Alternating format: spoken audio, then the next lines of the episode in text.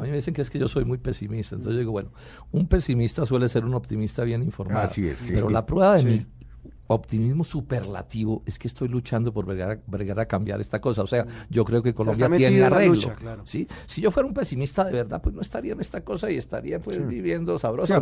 o inclusive me ha quedado de profesor en la universidad echando tiza, que ese es un trabajo muy amable con los estudiantes y la academia, es un trabajo grato. Eso, uno no gana nada, pero, pero es un trabajo muy amable. Mm. Pero yo soy tan optimista que estoy en esta cosa peleando a cambiarlo. bueno, mire, eh, cerremos eh, el tema con el cual... Eh, se nos fue un buen tramo de programa, que es el tema económico, el tema de los TLC. Usted dice, mire, ¿cómo vamos? Vamos mal, hay eh, alarmas encendidas, hay bombillos encendidos de la economía.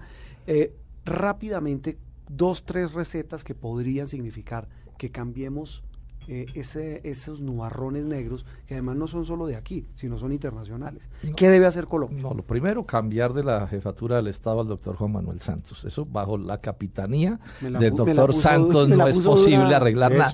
no, porque esto es un problema del modelo económico. O sea, Claro, es como piensa el presidente, es lo que se refleja. Claro, entonces eso se refleja en todas partes y ellos, eso es una especie de secta, digo yo, porque los hechos no les dicen nada.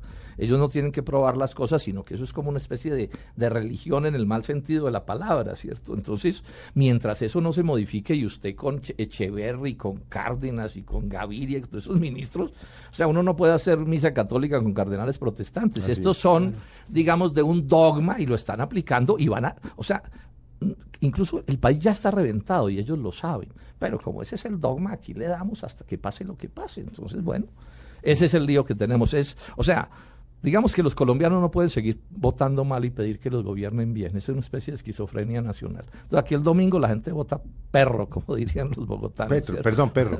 ¿Sí? Y quiere que la gobiernen bien y eso realmente no es posible. Ese es el problema de fondo.